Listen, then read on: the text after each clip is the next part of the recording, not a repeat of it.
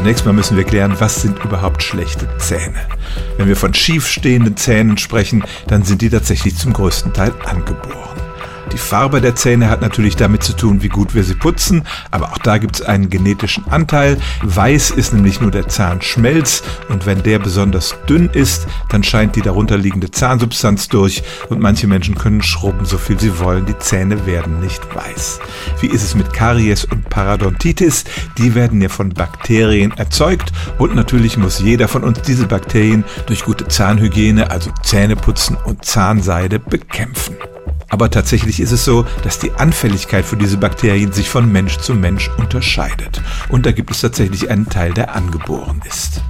Und deshalb ist es tatsächlich so, dass manche Menschen eher Löcher in den Zähnen bekommen, obwohl sie sich genauso gut die Zähne putzen wie andere, die eben keine Löcher haben. Also, wie bei so vielen Dingen, gibt es auch bei der Qualität unserer Zähne einen angeborenen und einen Umweltanteil und manche Menschen müssen leider noch sorgfältiger auf die Zahngesundheit achten als andere. Stellen auch Sie Ihre alltäglichste Frage unter stimmtz.radio1.de.